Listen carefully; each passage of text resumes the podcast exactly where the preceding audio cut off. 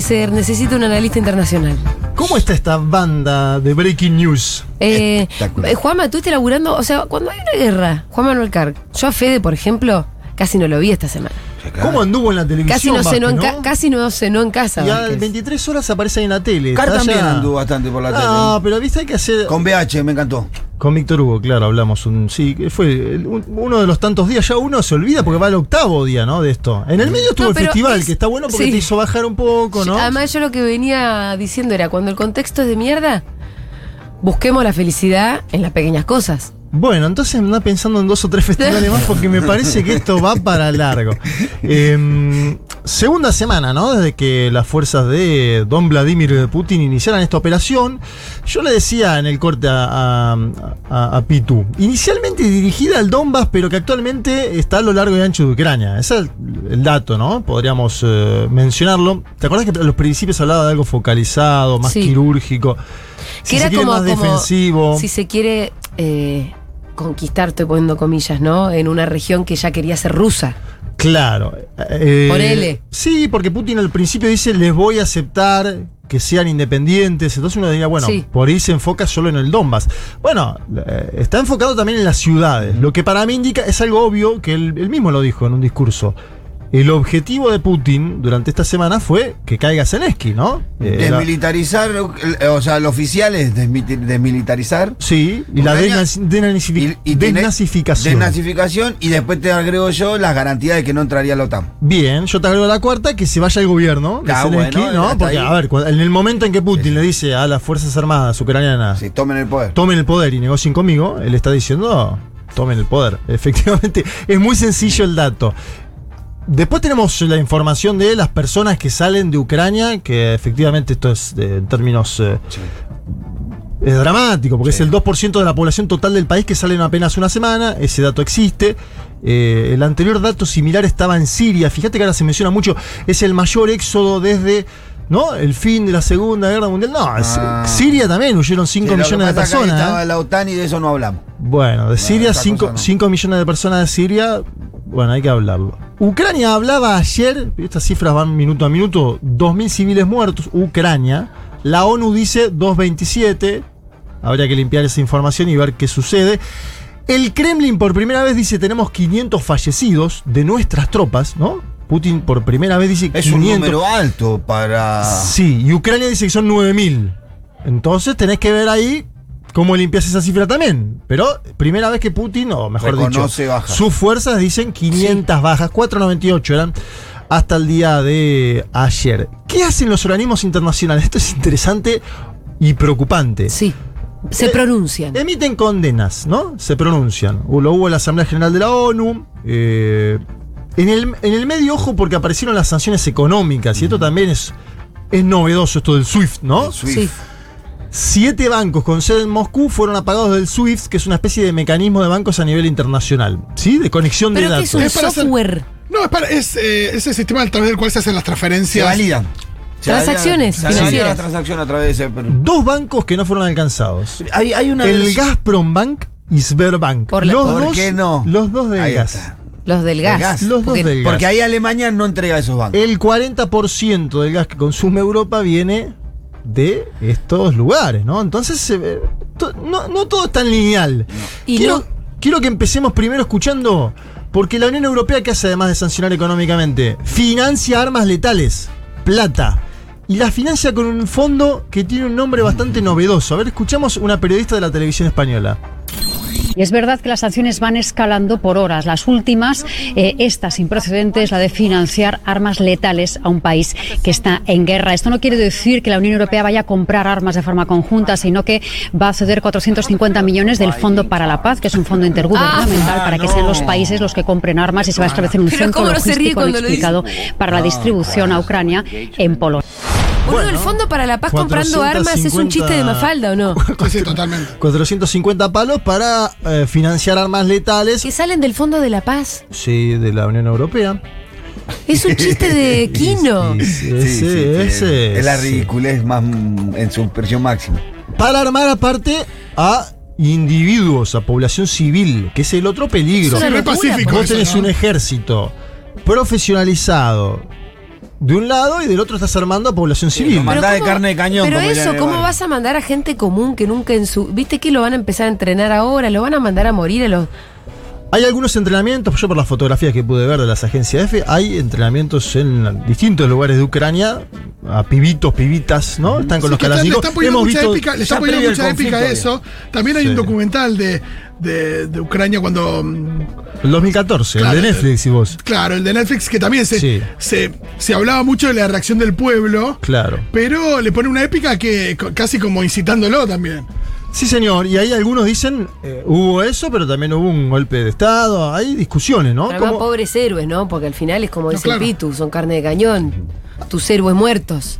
Sí, lo de 2014 es verdad que es discutible. De hecho, hay una discusión en, eh, en la coalición de gobierno en España, porque Sánchez envía las armas y la gente de Unidas Podemos, a través del portavoz de Chenique, dice: Nosotros no estamos de acuerdo con que España envíe armas para que sean usadas por población civil ante un ejército hiperprofesional. Lo que no indica que validen a Putin, porque Claro. este es el otro.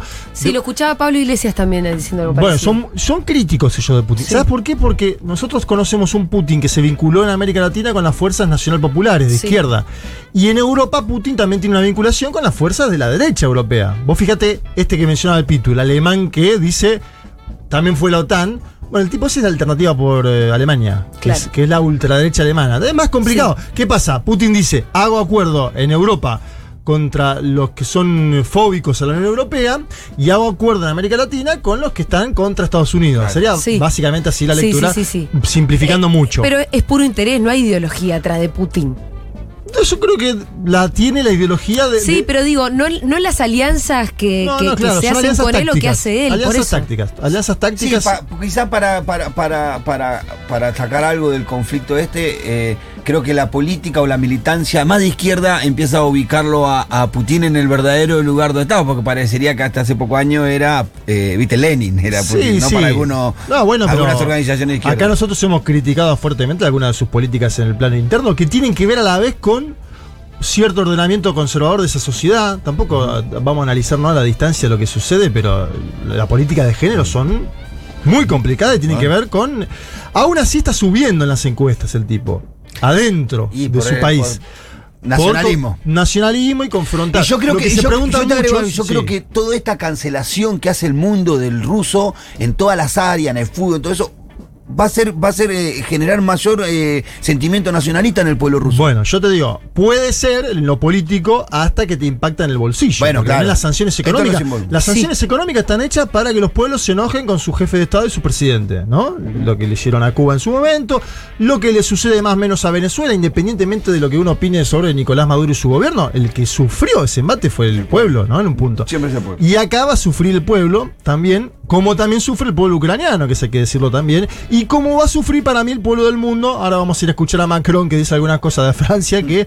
Ay, ay, ay. A ver, habló Lavrov, el canciller de Putin, dijo que las órdenes estrictas son de infraestructura militar.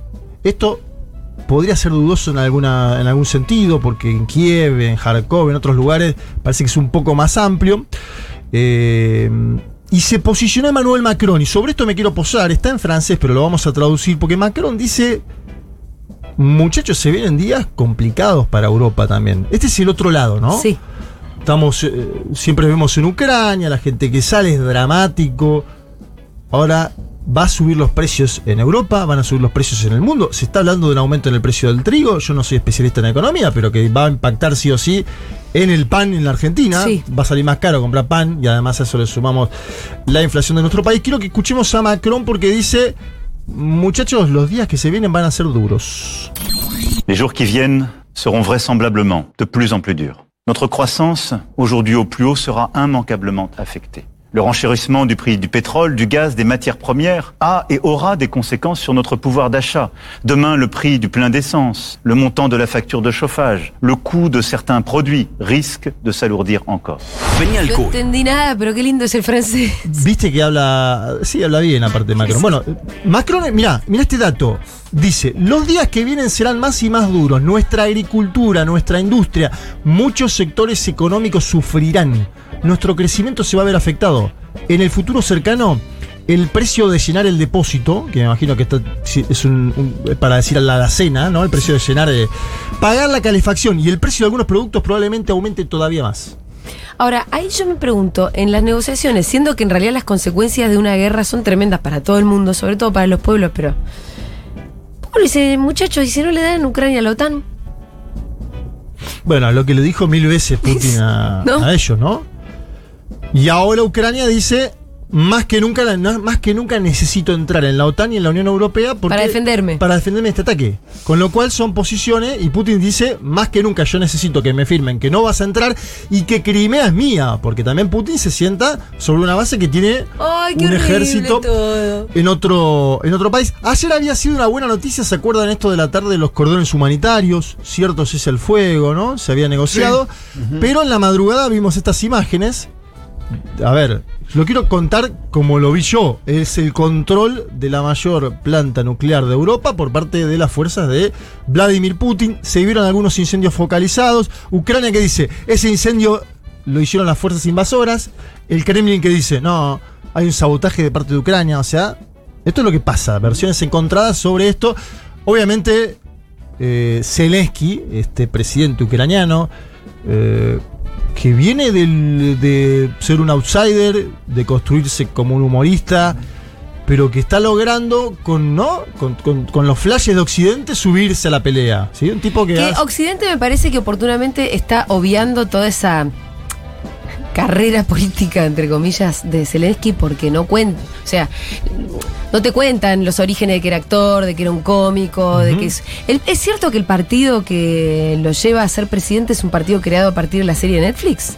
Sí, él tiene el mismo nombre, de una, de una, de una plataforma de comunicación que él hizo en su momento, de un programa, mejor dicho, que le fue muy bien, Sí. que se empezó a pasar en el 2015, a grabar en el 2015, que le fue tan bien... Que lo él- subió él- Netflix. Él actuaba de presidente. Claro. Sí, pero le fue tan bien el número que dijo, bueno, me voy a candidatar a presidente de verdad. Bueno. Y pasó. Pero, ¿viste lo que es el Es mundo? como que Morgan Freeman se el, candidate. el Sí. mundo demuestra que es más peculiar y más, eh, eh, más complicado que una serie. Sí, la ¿Te realidad supera Claro. la ficción. Veíamos- la veíamos- realidad supera la ficción. Veíamos Years and Years y decíamos, ah, che, qué viene esto, ¿cómo, viste? Ay, qué mundo utópico. Después vino una pandemia y ahora Distópico. estamos, ¿no? Sí. ¿Qué mundo distópico? No, distópico es esto. el- el- Es la realidad. Los guionistas, estos son unos fenómenos porque Sí. se quedan siempre ahí atrás un poquito. A ver, vamos a escuchar a Zelensky porque dice, europeos despierten. Zelensky le está hablando todo el tiempo a Europa y yo creo que el objetivo de él es decirle, muchachos, yo quiero ser parte de la Unión Europea, ya hay un principio de acuerdo para que eso pase, yo quiero ser parte de la OTAN. Es decir, si Zelensky aguanta, él le está hablando a Europa decirle, muchachos, que yo quiero jugar en esa liga. ¿eh". Es- Escuchemos a Zelensky y lo voy a traducir después. Contactamos a nuestros socios. Hablé con Charles Michel, Scholz, hablé con Duda, hablé con el presidente Biden. Hemos contactado al presidente Magagrossi, también al primer ministro Johnson. Y advertimos a todos que ningún país más que Rusia ha disparado sobre las unidades de energía nuclear. Esta es la primera vez en nuestra historia, en la historia de la humanidad. El Estado terrorista ahora recurrió al terror nuclear. Europeos despierten, por favor díganle a sus políticos. Las tropas rusas disparan contra la planta de energía nuclear en Ucrania, la planta de energía nuclear de Zapoirilla, la ciudad de Enerjodar. Hay seis unidades de energía, seis. Una sola unidad de energía explotó en Chernóbil. Bien, a ver, me paro sobre esto de Chernobyl porque no, no, no, equivale todo lo mismo en la política, ¿no? Si vos decís que algo puede ser 10 veces peor a Chernobyl, estás alertando al mundo de una posible devastación, ¿sí? Y Zelensky dice más o menos eso, va a venir una devastación. La agencia Fran Press entrevistó a un profesor de física nuclear en Australia, Andrew sí. Stachbury. Tan fácil como llamar a alguien que sabe. Salió a decir, muchacho, No. Zaporizhia no tiene nada que ver con Chernobyl. Sí. Digo, como para también situar la información que vemos hoy en los medios de comunicación. Con esto no estamos para nada justificando el accionar y la toma de la fuerza de Vladimir Putin de una central nuclear, que obviamente tiene intereses geopolíticos, porque ¿por qué la toma Putin? Porque es la más importante de Europa y porque está en Ucrania. Pero también alertamos de que... Ah, que el periodismo confunde. Sí, sí. Siempre, casi siempre. Periodismo concentrado, porque también nosotros peri- hacemos sí, periodismo, hubo ¿no? una periodista de uno de los canales de noticias de TN, vamos a decir algo, que, que, que dijo es que dijo que Chernobyl fue el ataque el ataque nuclear más grande de la historia. Ataque nuclear. Así. Ataque nuclear. Es la locura. No, sí, un, acc- un accidente, pues señora. Señora. ¿Les parece Eh, escuchar a este A mí me señor? parece que no deberíamos dejar de justificarnos todo el tiempo cuando queremos dar la información un poco más fidedigna. Que, viste, a mí me pasa igual, Juanma, ¿eh? No, que no, cada, seguro, cada vez que tratamos de explicar algo decimos, esto acá no estamos justificando a Putin y la invasión a Ucrania, estamos en contra de la guerra. Pero el tema es que hay que estar todo el tiempo. Si nosotros queremos ser responsables con la información, Sí. tenemos que estar desmintiendo a las potencias occidentales todo el tiempo que se la pasan mandando banana. Lo cual no tiene nada que ver con justificar a Putin, ¿no? Total, escuchemos si te parece a este Andrew Stutchberry, que es profesor de física nuclear de Australia, que dice, muchachos, yo como profesor de física nuclear les digo que lo que pasa con esta central no tiene nada que ver con Chernobyl. A ver. This type of reactor is nothing like the uh, Chernobyl reactor. that- Este tipo de reactor no se parece en nada al reactor de Chernóbil que voló en 1986. Es un diseño de reactor muy diferente. El reactor está dentro de un recipiente de contención de hormigón muy sólido que está diseñado para protegerlo de cosas como el lanzamiento de cohetes. Alright? And also to, Y también si el núcleo se rompe para contener esa radioactividad. Bien, la opinión de un experto. eh, la Comisión Europea hoy anunció viernes la decisión del bloque de suspender toda cooperación con entidades de investigación, ciencia e innovación de Moscú. Esto es lo otro, una especie de eh, cerco, ya diría mundial, ¿no? De Occidente. China no se ha sumado, todavía no se ha plegado a eso, pero eh, el cerco que hay es evidente, ¿no? Tiene que ver con los bancos, tiene que ver con el espacio aéreo, tiene que ver con la navegación, ¿no? Es un país que lo quiere convertir Occidente en paria, ¿no? País paria. Y es el país Claro. más extenso del mundo también. Eh, Y muy poderoso. y además muy poderoso, porque la- las advertencias nucleares, bueno, tienen un trasfondo, ¿no? Que es, efectivamente posee ese armamento. Vladimir Pu- puede hacer esas amenazas porque lo tiene. ¿Por qué? ¿Por qué nadie dijo vamos a pelearnos con Corea del Norte y hasta Trump tuvo que ir a sentarse? Porque los tiene. Porque lo tiene porque hace pruebas todo el tiempo, Kim Jong-un. Se olvidaron de Corea del Norte encima, ¿viste? ¿Te no- acordás? ¿Te acordás que era el enemigo del Ya no hay más mundo? problemas con Corea del Norte. Era, era el enemigo mundial, el peligro de todos. eh, Teníamos pobrecita el gordito todos los días en la tele ahí, ¿no? que tiraba cohetes, pobrecito, y lo, querían matar todo y el ahora mundo. apareció en el caballo blanco, él está Muy tranquilo. bueno el video del caballo blanco. Viste que aparecen en eso, en el medio te enterás de que la economía venezolana está mejorando por el precio del petróleo, es decir, siempre hay un villano en el mundo y después los, los otros que eran los villanos antes están intentando zafarla, El ¿viste? caballito Y blanco. que si podés comerciar con el villano, Sí, la comercial. tampoco hay mucho problema. Una información que circuló ahora. A, a ver, sacaron la estatua de Putin de un museo de cera de París. Eso no me digas. ¿Viste esas condenas que lo suspendieron de la Federación de Judo?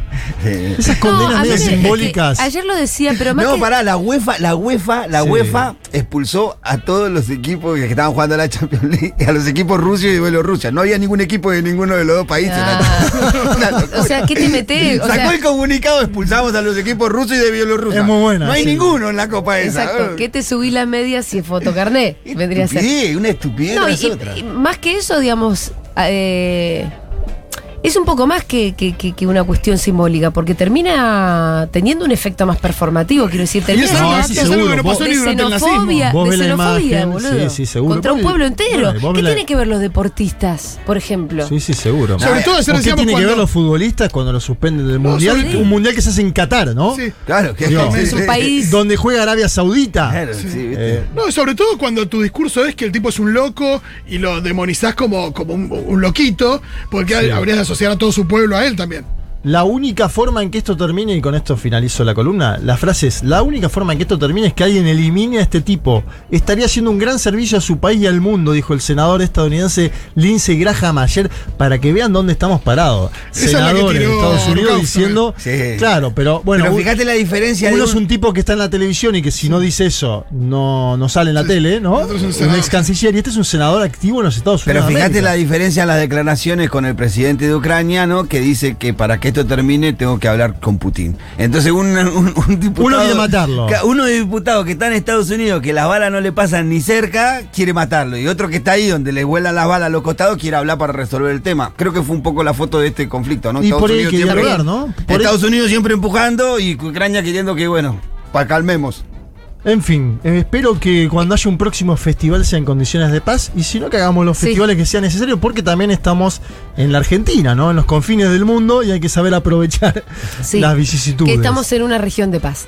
Juan Manuel Carg el domingo vuelve Un mundo de Sí. sensaciones por Finalmente. Hoy nos hicimos fotos. activismo. porque la verdad que las vacaciones que se tomaron Ah, Pero ustedes. esto es, esto es jugar un poco al Indio Solari, ¿no? Sí. La gente empezó a pedir, empezó a pedir. Mirta Legrand, claro, somos más parecidos. Susana ¿no? Jiménez, bueno. La gente, la gente empezó a pedir, eh, se Oh. generó un operativo clamor. Sí. Así que un mundo de Lo sensaciones- escuchamos porque nosotros también Sí. somos, eh, está bien, abrazamos a las causas nobles, así que estaremos con mucha Oh. información tres horas. ¿eh? Más necesarios que nunca. Así que este domingo, el gran retorno de un mundo de sensaciones. Después del debut de Gabriel Suedi equipo, ¿no? Sí, después del debut Oh. de un nuevo programa de política que arranca a las 9 este domingo. De 9 a 2, eso ¿Ya está tiene bueno. nombre? Creo que sí, pero estoy, tengo miedo de A meter mí me gustaba el nombre que se estaba. Estábamos manejando. diciendo que se iba a llamar Como la ves. Me gusta. ¿Vos tenés la misma información? Yo lo escuché, escuché que lo había vendido con ese nombre a Sued. Bien, bien, bien, bien, listo, listo, listo. Entonces, ¿cómo la ves? El nuevo programa conducido por Gabriel Suet a partir de este domingo arranca a las 9, de 9 a 12. Y a las 12 la gran vuelta triunfal de Un Mundo de Sensaciones, así que este domingo atentos. Y el sábado también vuelve toda la programación de Futurock. Espectacular. Claro ¿Qué tenemos? ¿Se acuerdan? Después le digo, Después así le digo, digo, todo. Che, bien. qué cosa ñoña. No, todo lo 1990. mismo, sí, sí, sí, sí, son los mismos programas. Menos permitido pisar el pasto que no arranca esta temporada. Bien, Juan Mano, te escuchamos el domingo. Chau,